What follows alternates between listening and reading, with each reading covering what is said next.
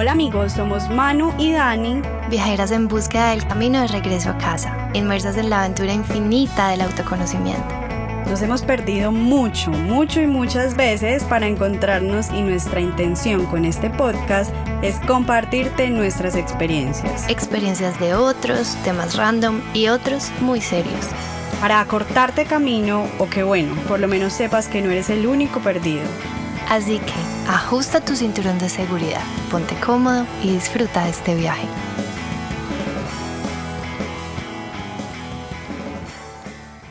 Bueno, estamos aquí con una invitada súper linda para el día de hoy. Eh, Caro es una persona que conocí justo cuando yo estaba como en esa punta del iceberg de lo que sería para mí mi proceso personal o mi proceso interior y me parece divino poder tener como un referente de lo que conocí a lo que somos en este momento ella y yo. Nos hemos transformado por caminos diferentes y estoy feliz de que nos acompañe en este episodio que hemos estado conversando con mamás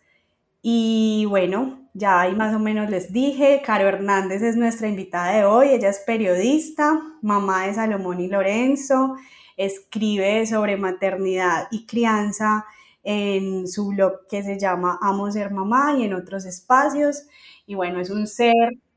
demasiado charro, súper divina, enérgica y que nos encanta tenerla como amiga además. Caro, bienvenida, bienvenida a nuestro podcast, ¿cómo estás? Niñas lindas, ¿qué más? ¿Cómo van? Qué rico estar acá. Gracias por este espacio. Ay, no, con todo el amor. Y bueno, entremos en materia de una vez con una pregunta así bien trascendental como nos gusta a nosotras.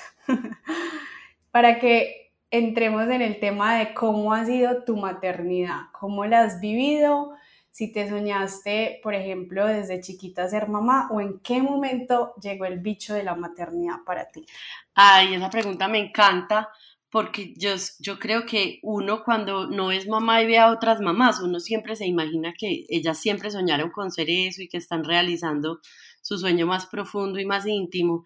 Y en mi caso no fue así. Eh, yo desde chiquita, pues y adolescente, incluso cuando empecé la universidad, yo no soñaba con ser mamá, pues no, yo soñaba con ser profesional, con con llegar a, con viajar mucho, con llegar a mucha gente, con servir un montón, bueno, como con otros asuntos de la vida y otras dimensiones de la vida, incluso cuando me casé con el papá de los chicos, hablábamos de eso, pues como, como que todavía no es el momento de hablar de, de, si queremos o no queremos, esperemos, por ahora no, siempre fue un por ahora no, hasta que llegó ese momento, nosotros vivíamos por fuera, eh, estábamos viviendo en Nueva York y de hecho lo picó primero a él el bicho de la paternidad. Entonces él me dijo que él ya estaba listo y yo le dije, ¿cómo me morí? Yo todavía no, vamos a estar todos súper tranquilos y vamos a darle tiempo a esto. Caro, ¿cuántos años tenías ahí? Yo ahí tenía 27. Listo. Y llevaba cuatro años casada. Llevaba, sí, llevaba cuatro años casada. Y, em, y estábamos estudiando maestría, o sea, yo sí estaba cumpliendo mi libreto mental de, voy a estudiar mucho tiempo, voy a vivir por fuera, voy a ser una súper profesional. Entonces yo sí estaba cumpliendo como con mi imaginario eh, y de repente ya también entonces a mí me empezó a picar el bicho y ya decidimos juntos pues entonces que ya era el momento. Y Salomón eh, creció en mi panza mientras yo terminaba mi maestría, le tocó caminar por todo Nueva York haciendo una exposición de fotos consiguiendo los marcos, o, no, le tocó mucho, mucho voleo, le tocó a Salo en la panza y, y, un proceso muy bonito y ya Salo nació en Nueva York en 2010 y en 2011 regresamos al país después de nuestras maestrías con un cambio de planes total. Yo siento que eso finalmente es como eso, uno cree que el libreto de la vida como que uno lo va escribiendo, uno lo escribe como, como muy, muy, con, con mucha antelación y en realidad uno lo va escribiendo es como cada día pero, pero entonces, bueno, vinimos a, a escribir ese libreto con Salo cada día y ha sido maravilloso. Ese sí es el verdadero viaje hacia adentro. Caro, y una vez, bueno, digamos que los planes empezaron a cambiar y cómo asumiste tú esa, ese mm, romper el libreto. Yo fui muy feliz al darme cuenta que, que yo creía que no quería ser mamá pero que una vez lo fui, porque yo siento que uno se hace mamá, una vez lo decide, ¿cierto? Eh, incluso muchas mamás deciden ser mamás y no, no llegan a hacerlo pues físicamente por, por diferentes eh, dificultades de fertilidad o por diferentes temas, pero yo sí creo que ahí ya hay una mamá en potencia. Entonces, desde que tomé la decisión, yo fui muy feliz con lo que yo sentía como en el corazón, era como una energía súper bonita, como de, de certeza, la certeza de, de estar haciendo lo que para lo que yo creo que llegué al mundo. Entonces fue muy bonito, pero muy bonito en el sentir mío, pues como que yo sentía que esta era mi misión, pues como que ser mamá hacía parte de mi misión pero fue muy, muy, muy desafiante en cuanto al paradigma, porque, porque entonces es eso, nuevamente, que no es un comercial de pañales, que no es rosado, que para la pareja también implica, pues para la vida en pareja también implica un reto, que para la vida profesional implica un montón de cosas y que finalmente pertenecemos a una sociedad donde yo creo que la maternidad está sobrecargada de responsabilidades y me parece injusto. Y por eso también nace Amo ser mamá porque es un poco demostrar que es posible ser mamá de una manera divertida y de una manera que sea un parche, pues que se haga parte de, tus pasiones. Así como hay gente que se apasiona con hacer ejercicio o con leer o con meditar, pues que ser mamá sea parte de tus pasiones ha sido como, como mi misión también ahí a través de Amo Ser Mamá. Y eso no quiere decir que siempre sea chévere, yo digo que, que yo amo ser mamá, pero no todos los días ni a todas horas. Entonces fue como darme cuenta que yo sí estaba cumpliendo mi misión, pero que la sociedad se estaba eh, sobre, sobrepasando con, conmigo y con todas las mamás, que nos exigen un montón de cosas y que si un niño es muy mal educado y se saca los mocos es culpa de la mamá, pero si saluda y, da las gracias es culpa, es responsabilidad del colegio, o pues claro, ¿qué más iba a esperar de ese niño si estudia en tal parte o si tiene estos abuelos? Entonces como que siento que la mamá siempre carga con, como con el lastre de que del camino del hijo, que también eso me parece una nota y en el proceso ha sido una nota entender que el camino de mis hijos simplemente es un camino en paralelo que yo acompaño como un guía turístico, pero que no me corresponde. Ay, me encanta lo del guía turístico, pero no me corresponde, porque siento también que de alguna forma es una linda manera de ver las, los vínculos que tenemos, por ejemplo, con mis papás. yo también puedo ser la guía turística de ellos, pero no me corresponde su proceso. Y, y vernos también más allá del rol hace que nos veamos como seres humanos y, que nos acompañemos en paralelo y que vivamos procesos diferentes. Caro, a mí me tocó una experiencia muy linda cuando justo cuando nos conocimos, Caro y yo nos, nos conocimos en un entrenamiento de liderazgo y en esa experiencia me acuerdo que tú dijiste, siento que estoy lista para volver a ser mamá, ¿cierto? Salo ya había nacido, ¿cierto? Pero como que en ese momento dijiste, me siento lista para volver a ser mamá. ¿Cómo, cómo sentiste eso, eso de, bueno, ya tuve mi primer hijo, quiero seguir experimentando esto que me ha dado la maternidad y estoy preparada y estoy lista para tener un segundo bebé? Porque muchas mamás, ¿cierto? También dicen como, no, uno, gracias, mi Dios le pague, no quiero más de eso. ¿Cómo fue o qué fue lo que sentiste o Cuéntanos un poquito de la llegada de Lolo. Yo creo que eso es como, es, es otra vez un llamado del alma, tanto para el papá como para la mamá, como que vuelve a coincidir la pareja, se vuelve a encontrar en, en, ese, como en ese llamado del alma y es muy bonito, pues yo creo, creo que eso sea una coincidencia, que de repente uno se mire a los ojos y diga estamos listos para, para tener otro hijo. Yo siempre digo, nunca vayan a tener un hijo por regalarle un hermano a su primer hijo, aunque represente el mejor regalo que le podamos dar a un hijo. Pero, pero nunca lo hagan por eso, háganlo por la certeza de que quieren volver a ser papás. Y yo digo que quieren volver a ser papás porque es otro papá distinto. Yo soy dos mamás, soy la mamá de Salomón y soy la mamá de Lorenzo y esas dos personas son distintas eh, y atienden necesidades distintas y crean una conversación distinta y es una relación totalmente distinta. Y nuevamente a Salomón no le corresponde mi relación con Lorenzo y a Lorenzo no le corresponde nada en mi relación con Salomón. Entonces, eso es una nota, pues, y también uno entender que por más que seamos mamás y el femenino intente ser muy controlador en esa, en esa maternidad, tampoco nos corresponde la relación que nuestros hijos construyan entre ellos dos como hermanos e incluso no nos corresponde la relación que cada uno de nuestros hijos tiene con su papá. Entonces, habernos como encontrado en ese deseo de volver a ser papás, fue maravilloso porque yo siento que Lolo sí vino a, cachetearnos totalmente, a, a rompernos, pues como que, ah, usted creía que sabía que era ser mamá, pues tome, usted creía que sabía eh, sobre la lactancia, pues, pues hola, usted sabía que, usted creía que sabía sobre el parto, pues hola, yo nazco en un ascensor de manera inesperada. yo nazco en un ascensor de manera inesperada, amo esa, esa historia también. Él vino como a mostrarnos a todos, a los tres, pues a la familia, vino a mostrarnos que nada era el libreto, pues nuevamente vino a rompernos el libreto de una manera muy bonita y a enseñarnos cómo abrazar la incertidumbre todo el tiempo. Uno con Lolo nunca sabe qué va a pasar, cómo va a reaccionar. O sea, es la persona más impredecible que yo conozco y nos ha, nos ha hecho como apasionar por la vida, pues como, como la vida es una sorpresa, solo que, que nos levantemos ya es una sorpresa. Entonces, hay veces Salvo y yo nos levantamos, que somos más madrugadores y nos sentamos al lado de Lolo a mirar cómo va a despertar. Y, y Salo me dice a mí, ¿qué ir a hacer ahora, mamá? Y él se despierta cada vez distinto, hay veces hace muecas, hay veces se, nos muestra el pelo, otras veces llama al perro, otras veces dice que hay de desayuno, entonces como que yo no sé, para nosotros esa llegada de Lolo sí fue eh, como la completud, si esa palabra existe, fue como, sí, como encontrarnos completos los cuatro, incluso ahora después del divorcio, puedo decir que seguimos estando completos, pues como que seguimos siendo una familia completa de cuatro. Caro, y ahí que tocas el tema del divorcio, me parece precioso. Yo recuerdo que te conocí y Dani hace mucho tiempo me compartió justo el texto que escribiste y creo que las dos lloramos al leerlo frente a el divorcio y cómo enfrentarlo y cómo hoy ser capaz de decir, aunque no estemos juntos, seguimos siendo completos y seguimos siendo familia. Quiero saber, como que ubiques a las personas y les puedas dar esa mirada tan bonita y tan nutritiva que siento yo ha sido para mí,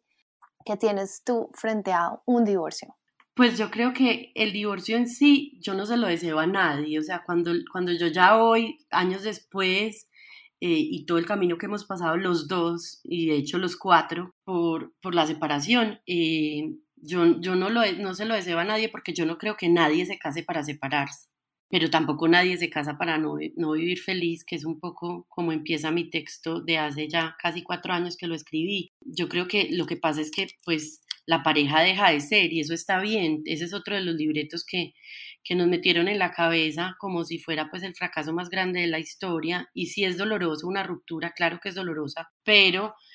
pues se vale darse cuenta que ese no es el camino y que hay otro camino y que la pareja deje de existir, pues está bien. Yo creo que antes, pues qué maravilla y qué valentía darnos cuenta y honrar la historia que construimos juntos y despedirnos como con gratitud, como en cualquier relación y en el caso de nosotros, pues o de, o de una pareja que tenga hijos, pues con mayor razón hay que honrar lo que fuimos porque en eso que fuimos resultaron Salomón y Lorenzo y despedirnos con gratitud como pareja, pero entender que para siempre vamos a ser familia porque no hay cómo separarnos. Pues esto que nosotros ya somos, estos cuatro, ya no hay cómo separarnos, porque ya Salomón y Lorenzo nos van a mantener por siempre unidos, nos van a mantener pegaditos, entonces, entonces es más empezarnos a mirar con otros ojos y entender que pues ya no nos, no nos amamos desde el lado sexual o desde la construcción de pareja, pero nos amamos eh, como los papás de los niños y nos honramos como los papás de los niños y yo quiero que él esté mejor cada día porque eso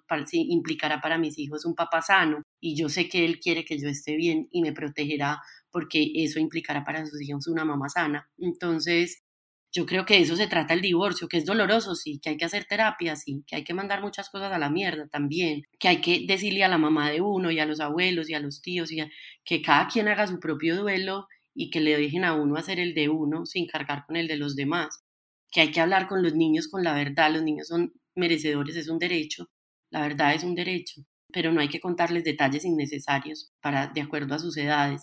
Entonces yo creo que más allá del chisme de uno por qué se separa o, o, quién, o quién fue el que sacó cachos o quién fue el que el primero alzó la mano, yo creo que la conversación es mucho más profunda y tiene que ser es más de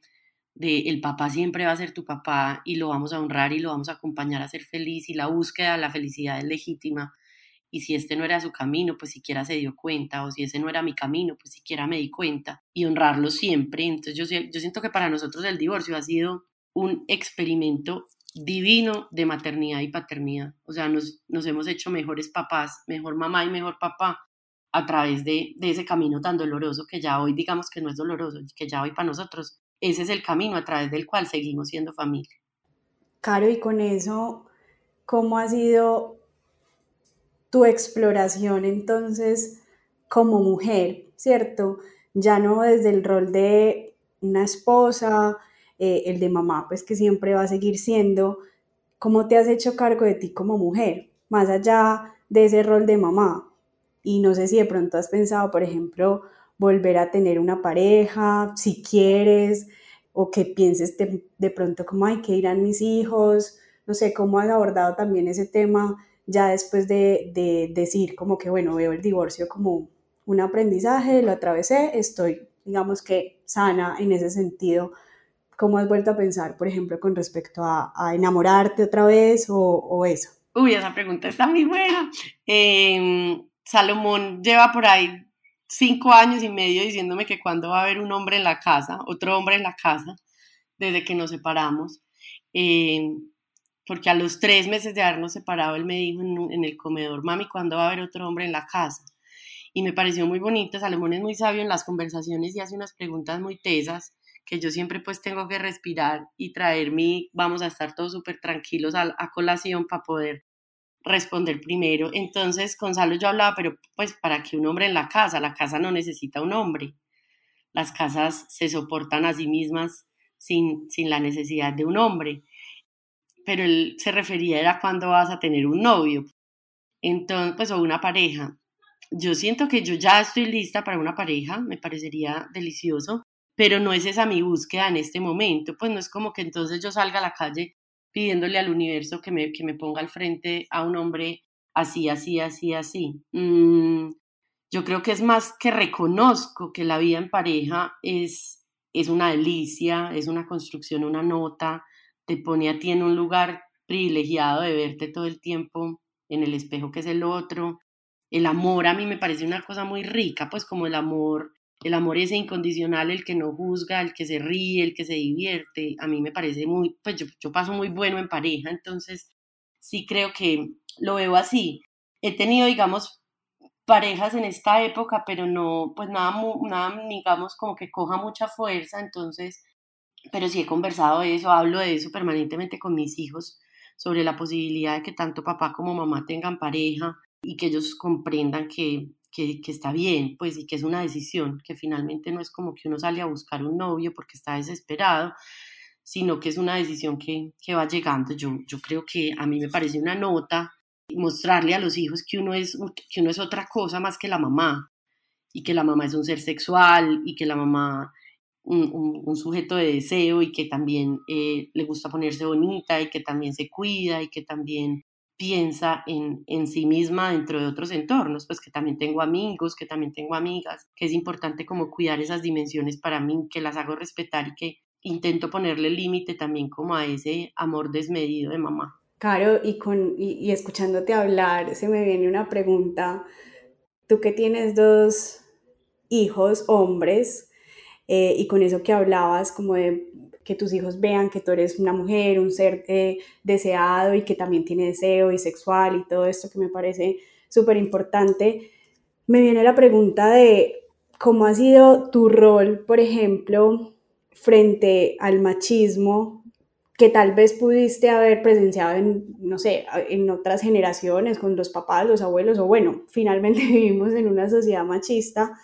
¿Cuál es tu rol, por ejemplo, frente a eso y, teniendo dos hijos hombres. Ay, a mí me gusta mucho ese libro de Chimamanda que dice que todos deberíamos ser feministas, porque yo sí creo que, al menos en esta sociedad, tristemente, pues en, en, la época en la que estamos, pues sí todos deberíamos ser feministas. Tal vez llegará el momento en el, que, en el que eso no sea necesario, sino que ya sea el imaginario sobre el cual todos nos movemos. Pero no, yo con mis hijos todo el tiempo hablamos, hablamos mucho de diversidad de los otros, pues de, de las otras creencias religiosas, de los otros, de las otras elecciones o preferencias genéricas o sexuales, de que la gente se viste distinto eso no tiene nada, de que la gente le gustan cosas diferentes y no tiene nada. Hablamos mucho de ser vegetariano, carnívoro, vegano y también hablamos mucho, pues como que hay veces ellos sí caen en comentarios que corresponden a la sociedad en la que vivimos, que tienden a ser un poco machistas y, y, si yo vuelvo y les hago la pregunta, ay, un momentico, pero es porque es mujer o es porque, entonces como que sí caen en cuenta, yo siento que también nuestra responsabilidad como papás, yo siento que la crianza es el acto político más grande, porque, porque entregarle a la sociedad dos seres humanos que no sean machistas, que acepten la diferencia, que dialoguen sobre sus desacuerdos, que pongan límites claros, es, es en sí un acto político, pues al menos es el más grande que yo espero ejercer. Entonces, eh, yo siento que, mm, que el tema de, del machismo es, no es desde la cotidianidad, desde el día a día. Yo no, no les digo a mis hijos, ay, qué belleza que ustedes recogen los platos, porque no me parece belleza, me parece que esa es su responsabilidad o ay, tan querido el papá que me ayuda con ustedes, no, tampoco. O sea, desde los comentarios sutiles del lenguaje, en nuestra casa no es belleza que el papá ayude, porque el papá no ayuda, el papá es el papá, ejerce su rol como papá. O es como que me dijeran a mí que qué belleza porque les puse los zapatos cuando no se los podían poner cuando eran chiquitos. Pues ese era mi rol. Pues ese es mi papel ahí, acompañarlos a, a lograrlo de una manera autónoma. Entonces yo creo que es tampoco estigmatizarnos, irnos al otro extremo de entonces vamos a marchar o hablemos o conozcamos a mujeres feministas, pues no, no ha sido tampoco mi lucha en casa, pero sí siento que mi lucha es como diaria y cotidiana frente a que somos, pues somos no, merecemos los mismos derechos y somos igualmente dignos. Claro, a mí me impacta mucho cuando hablas de tan lindo el papá que ayuda, porque he percibido últimamente que esos comentarios de alguna manera, cuando no los hacemos conscientes, los vemos supremamente naturales. Yo he visto demasiados casos e inclusive he hecho el comentario como, ay, tan divino ese hombre que colabora con los hijos. Y, y luego digo,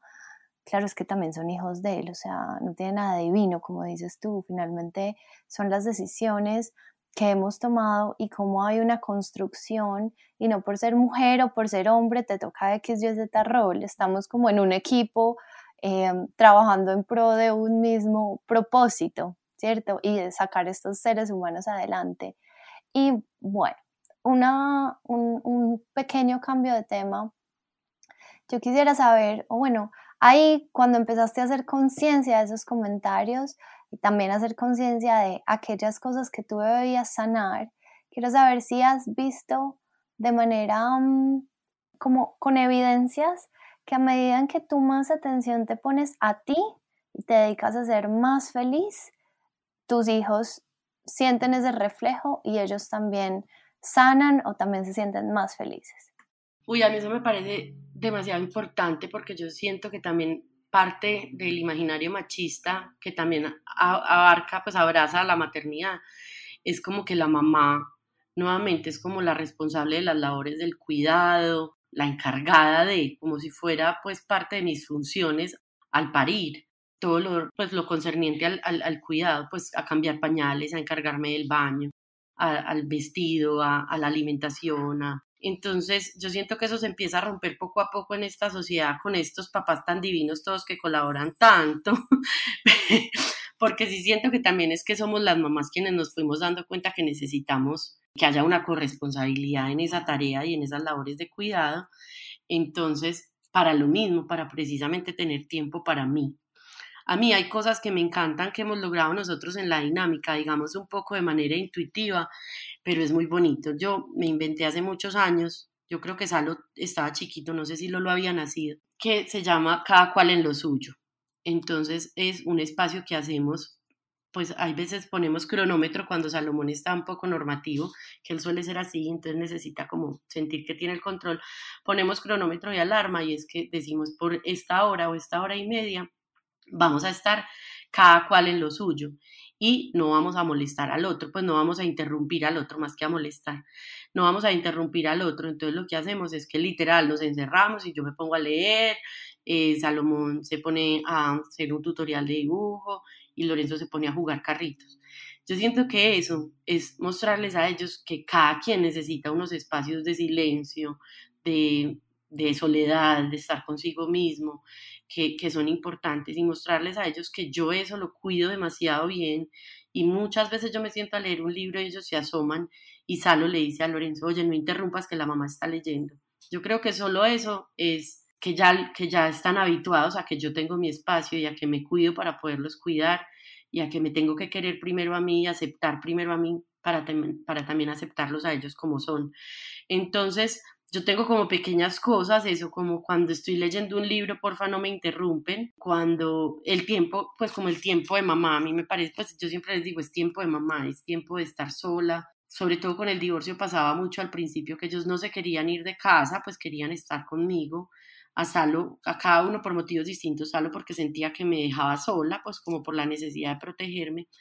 y Lolo, pues porque es más apegado, pues como emocionalmente a mí quería estar conmigo. Pero decirles, yo necesito que se vayan. O sea, para mí también es importante que ustedes se vayan y estar sola. Yo tengo una fiesta con unas amigas o yo voy a ir a comer con un amigo o yo, pues como mostrarles que mi vida es más allá que es más allá de ellos. Y yo no soy la que digo, ay, ustedes un día se van a ir y yo no voy a tener nada aquí. Nuevamente, yo siento que desde el discurso, desde las conversaciones en el comedor, esas microviolencias o esos micromachismos o esas microparadigmas se van asentando más. Entonces en mi casa es eso, es como, ay, es tiempo de mamá, qué rico. O por ejemplo, yo me voy a trabajar y me pongo súper feliz. Pues, ay, chao, voy a dictar taller, lo máximo. No me voy triste ni me despido de ellos como, ay, mi amor, chao, lo siento, tengo que ir a trabajar. No, o sea, es como también enseñarles a ellos que la vida se compone de un montón de dimensiones y que todas hay que disfrutarlas de manera incondicional, o sea, yo soy incondicionalmente leal a mi trabajo, soy incondicionalmente amorosa con ellos, soy incondicionalmente buena hija, pues como que estoy ahí también disponible para mis papás y hay veces les digo, es que quiero almorzar solo, sola con mis papás, entonces yo prefiero, pues quiero estar sola con mis papás, entonces yo prefiero ir un día al almuerzo, que ustedes estén eh, en otra actividad y yo pueda estar con mis papás a solas. Entonces yo creo que es eso, es mostrarles que, que uno es muchas cosas más allá de ser mamá irles poniendo límites y ellos aprenden. Salomón nos dice mucho, mucho, pero pues porque su personalidad es un poco más ancianita, eh, sí nos dice mucho como, hey, pues o grita, hey, voy a leer, nadie interrumpa, porfa, o hey, quiero estar solo y se encierra en su pieza a jugar y, entonces, bueno, pues podemos entender ese límite y yo lo hago respetar a como el lugar por parte de Lorenzo. Ay, Caro, me parece precioso escucharte y me acuerda una frase que leí en estos días que de hecho se la mandé a mis papás y es la herencia más preciosa que los padres pueden dar a sus hijos es su propia felicidad. Y como pues no soy mamá, pero desde mi rol de hija puedo decir que lo mejor que puedo sentir como hija es precisamente eso, como que ellos se hagan cargo de sí mismos y que sean felices y que mm, creo que no hay mejor ejemplo que ellos se elijan a ellos mismos para yo, por ejemplo, saber que me tengo que elegir, ¿cierto? Entonces me parece, además, pues como que, Manuela, anote usted que ya tiene súper claro que va a ser mamá, anote eso de cada uno en lo suyo, me pareció genial ese, ese tip. Y cómo podemos consensuar, cómo podemos hacer negocios con, con los hijos y con los papás de tener espacios en los que yo pueda saber lo importante que es estar, por ejemplo, conmigo misma, conmigo mismo, en soledad. Eso me parece muy, muy, muy acertado. A mí me gustaría agregar ahí eh, que ese cada uno en lo suyo no debería ser solamente para quienes tienen hijos, sino que lo deberíamos tener presente siempre, como que estamos dados a, pues y esto lo hemos hablado en otros podcasts, como como he visto yo que las mujeres somos camaleónicas y nos transformamos de acuerdo a la pareja que tenemos hasta que llega un día en que decimos alto ahí, o sea, ¿quién soy? Entonces, inclusive me parece muy lindo escucharte